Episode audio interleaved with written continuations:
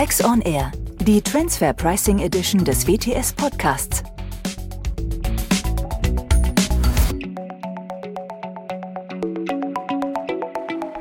Herzlich willkommen zu Transfer Pricing auf den Punkt mit Professor Dr. Axel Nientimp und mir, Andreas Riedl, heute zum Thema Revival der EU-Vereinfachungen. Servus Axel. Hallo Andreas. Ich komme ja aus einer Welt, der Verrechnungspreise, wo man oftmals Richtung EU geguckt hat und sich in der Vergangenheit oftmals gefreut hat, dass die äh, auf der EU-Ebene Vereinfachungen beschlossen wurden, gerade im EU Joint Transfer Pricing Forum, die dazu geführt haben, dass Verrechnungspreise praktikabler geworden sind. Das hat sich in der letzten Zeit jetzt etwas gedreht. Da kamen dann aus der EU-Welt oftmals Richtlinien wie jetzt die DAC 6-Richtlinie, jetzt kam die DAC 7-Richtlinie, die umgesetzt wurde über ein Gesetz im Dezember.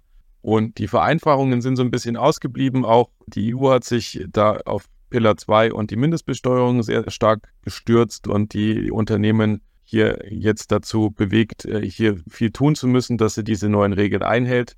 Und jetzt sind wir an diesem Moment angekommen, wo Wunder, oh Wunder, man wieder Richtung EU guckt und sich denkt, oh, das ist ja gar keine Verschärfung, das könnte ja zu einer Vereinfachung führen. Und das Stichwort ist BeFit. Nicht BeFi, sondern BeFit. Axel, was hat's denn mit BeFit auf sich? Was hat mit BeFit auf, auf sich? Ja, das ist Business in Europe Framework for Income Taxation.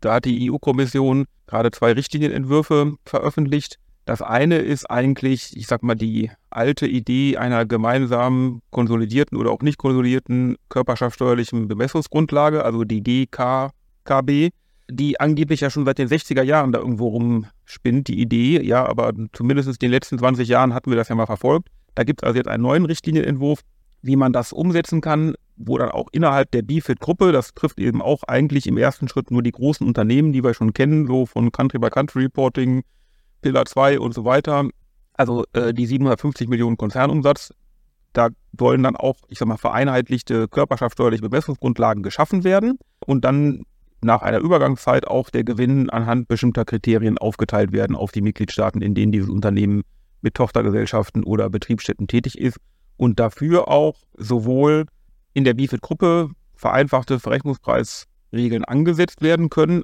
also auch hier soll eventuell ein Ampelsystem zur Sicherstellung der Verrechnungspreis-Compliance bei Transaktionen mit anderen nahestehenden Personen außerhalb dieser BFIT-Gruppe geschaffen werden.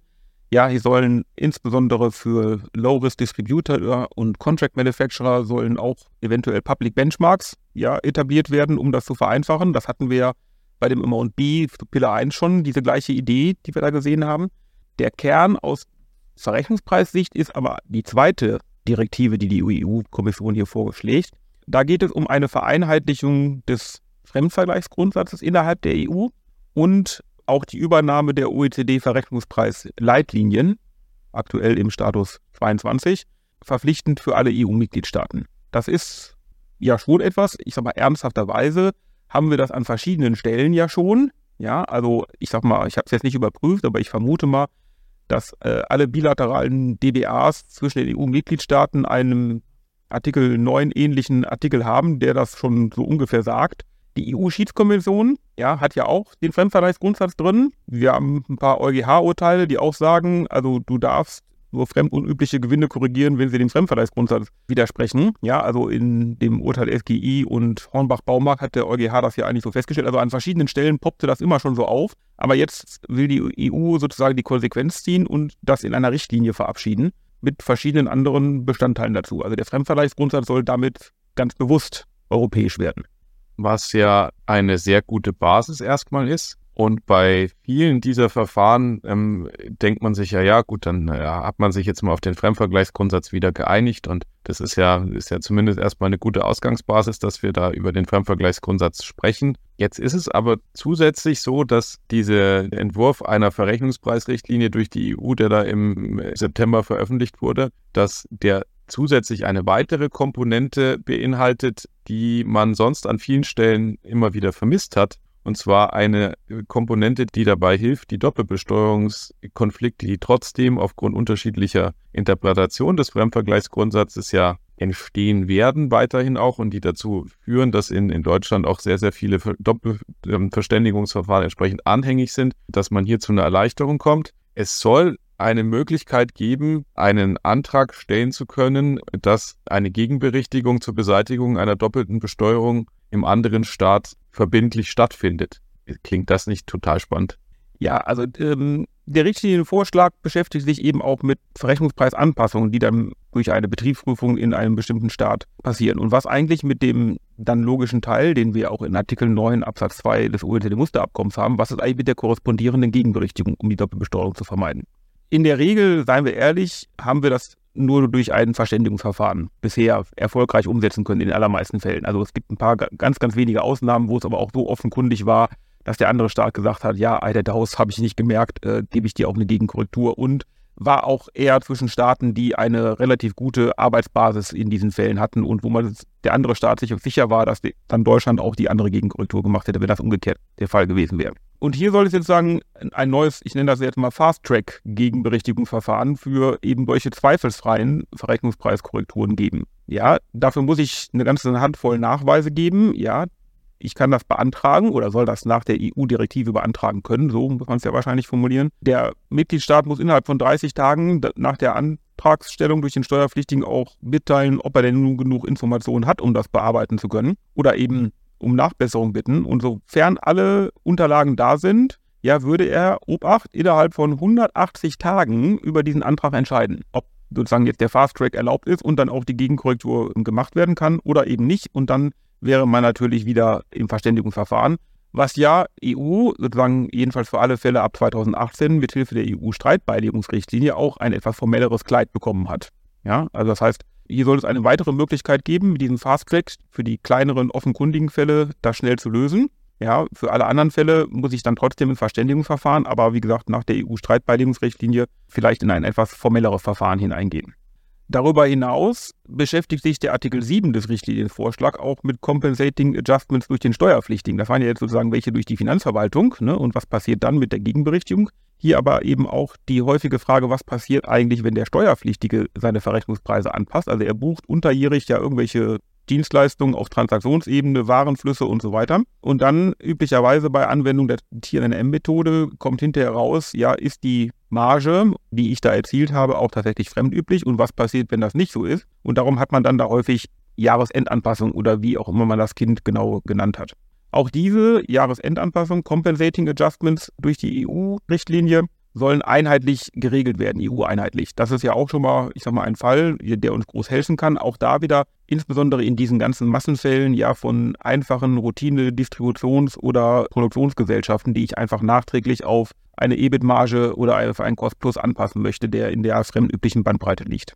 Ja, insgesamt offensichtlich, dass anscheinend erkannt wurde, dass es Vereinfachungen braucht, mal wieder. Das hatten wir auch schon in der Folge zu Amount B entsprechend erkannt. Wobei die OECD bei Amount B den Weg geht, sich die Vergütungshöhe anzugucken und dort Vereinfachungen entsprechend vielleicht dann zu implementieren. Und sich hier der Vorschlag der EU-Kommission, den, der jetzt hier sich in der Diskussion befindet, darauf fokussiert, dass es Vereinfachungen dann eher auf dem Verfahrenswege gibt.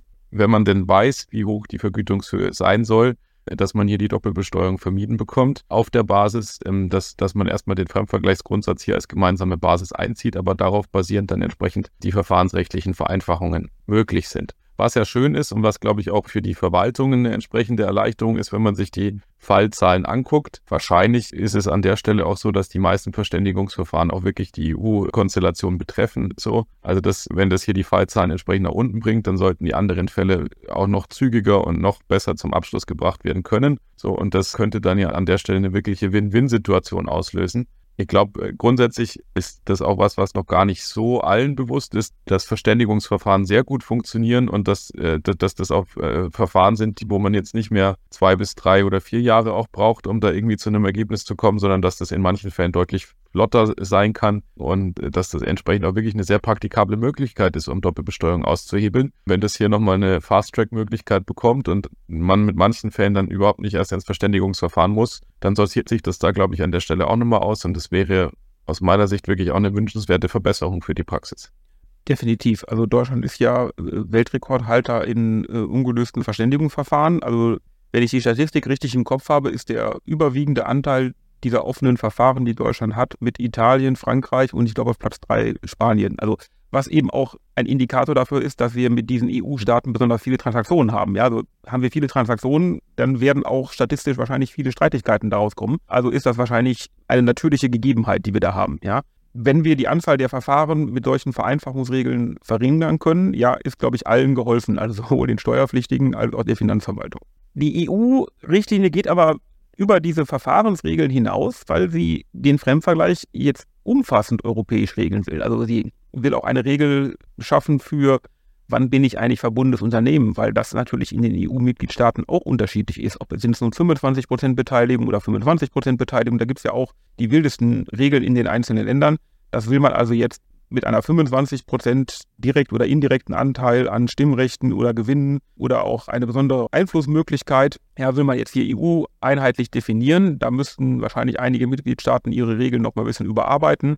Es geht aber auch in die Feinheiten der Verrechnungspreise herunter. Also neben der allgemeinen Übernahme der OECD-Leitlinien, womit dann ja auch eventuell, falls es jemals in die OECD-Leitlinien kommt, unser Amount B, den wir im letzten Podcast besprochen haben, Teil der, der Regeln werden würde. Und da könnte die EU natürlich auch eine eigene Benchmark dann veröffentlichen ne, und sagen, pass mal auf, innerhalb der EU gilt dann diese Benchmark für Vertriebsunternehmen. Sollen eben auch die Verrechnungspreismethoden eindeutig definiert werden. Ja, also das sind die fünf bekannten Methoden aus der OECD. Ja, Preisvergleichsmethode, Wiederverkaufspreismethode, Kostenaufschlagsmethode, TNM und der Profit Split sowie andere im Einklang mit dem Fremdvergleichsgrundsatz stehende Bewertungsmethoden.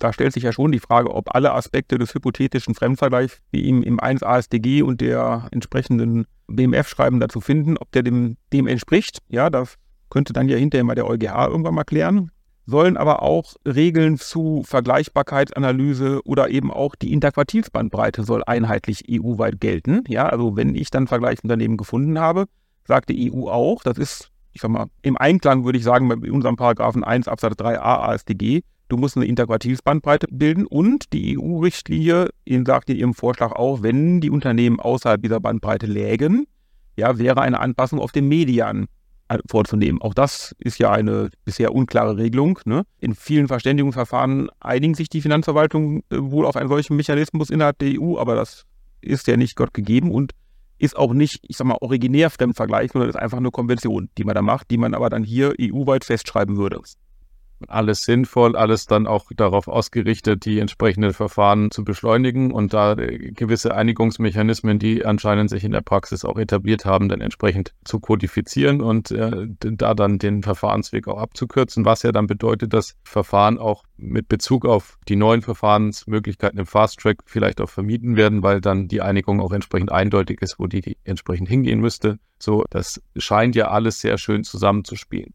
Spannend ist jetzt noch, sich einmal anzugucken, ab wann uns denn dieser rosige, blühende Garten der äh, neuen Verrechnungspreisrichtlinien äh, aus EU-Sicht, wann uns der denn entsprechend helfen könnte. Die Richtlinie korrigiere mich, Axel, ist noch im Entwurf, ist noch nicht verabschiedet auf EU-Ebene. Und sollte sie denn verabschiedet werden, ist im Moment vorgesehen, dass sie bis zum 31.12.25 in nationales Recht umzusetzen wäre und damit erstmals ab dem 1.1.26 Anwendung finden könnte. So, glaube ich, kann man an der Stelle, jetzt haben wir alle keine äh, Glaskugel, in die wir reingucken, kann man an der Stelle vorsichtig optimistisch sein, was dieses Gesamtprojekt angeht, weil es schon ein sehr großes Projekt in der Gesamtschau ist, zusammen mit den Vereinheitlichungen dann, ja, was die GKKB oder wie auch immer das jetzt in der übersetzten Fassung dann entsprechend benannt wird, ja, da alles auf dem Tisch liegt. Die Anläufe hat man, wie du es gesagt hast, schon seit den 60er Jahren unternommen, dass man da zu Vereinheitlichungen kommt. Es wäre ein wirklicher ähm, Meilenstein, wenn dem jetzt so wäre, dass man da zu Vereinheitlichungen käme und es wäre entsprechend zu begrüßen. So kann man das, glaube ich, zusammenfassen. Ja, also der Zeitplan für die Verrechnungspreisrichtlinie ist genau richtig. Der von der gemeinsamen konsolidierten körperschaftssteuerlichen Bemessungsgrundlage, da erwartet man sich doch noch etwas mehr Diskussionsbedarf, der ist dann mhm. zwei Jahre später. Es muss einstimmig passieren. Ja, also ja, die EU-Richtlinien EU zu den direkten Steuern, die wir hier haben. Von daher ist die Glaskugel da immer schwer zu bemühen. Ja, ich würde auch sagen, die Wahrscheinlichkeit, dass das durchkommt, ist höher als die der gemeinsamen konsolidierten körperschaftsteuerlichen Bemessungsgrundlage, also unsere Verrechnungspreisrichtlinie, weil überwiegend das ja in den DWAs, in der EU-Schiedskonvention und auch in den meisten, ich sag mal, nationalen Regelungen so oder so ähnlich drinsteht. Ja, also von daher, die Abweichungen sind ja gar nicht so groß, die wir da häufig sehen. Aber man weiß nie, man weiß natürlich auch nie, ja, was eine Zustimmung in diesem Teil politisch für bestimmte Staaten bedeutet und woran sie das knüpfen. Also von daher traue ich mich nicht, das zu sagen. Aber man muss es im Auge behalten. Wenn es kommt, ja, ist es, glaube ich, ein, ein großer Schritt für den gemeinsamen Binnenmarkt, der eben durch Verrechnungspreisregeln und unterschiedliche Anwendung der Verrechnungspreisregelung und daraus folgender Doppelbesteuerung mit Zinsen in einigen Ländern Penalties und sonst irgendetwas bisher definitiv behindert wird. Ja, also von daher als zukünftiger Ausblick, ja, bin ich ein großer Befürworter aus einer europäischen Sicht. Ob sich alle EU-Mitgliedstaaten darauf einigen können, müssen wir wahrscheinlich in drei Jahren nochmal einen Podcast zu machen. Ja, oder auch vielleicht schon früher, wenn man sieht, wie sich denn das Ganze in welche Richtung entwickelt. Ich glaube, der Name der Richt oder die Abkürzung der Richtlinie, die lädt ja dann schon zu etwas fragwürdigen abschließenden Wortspielen ein. An der Stelle IO, be fit, der Aufruf. Und das war es dann für heute auch mit Transfer Pricing auf dem Punkt, einem WTS on Air Podcast. Die nächste Folge unserer Podcast-Reihe veröffentlichen wir am TP Tuesday. Bis dahin alles Gute und falls Sie Fragen oder Anregungen für uns haben, freuen wir uns und Sie erreichen uns unter der E-Mail-Adresse podcast.wts.de.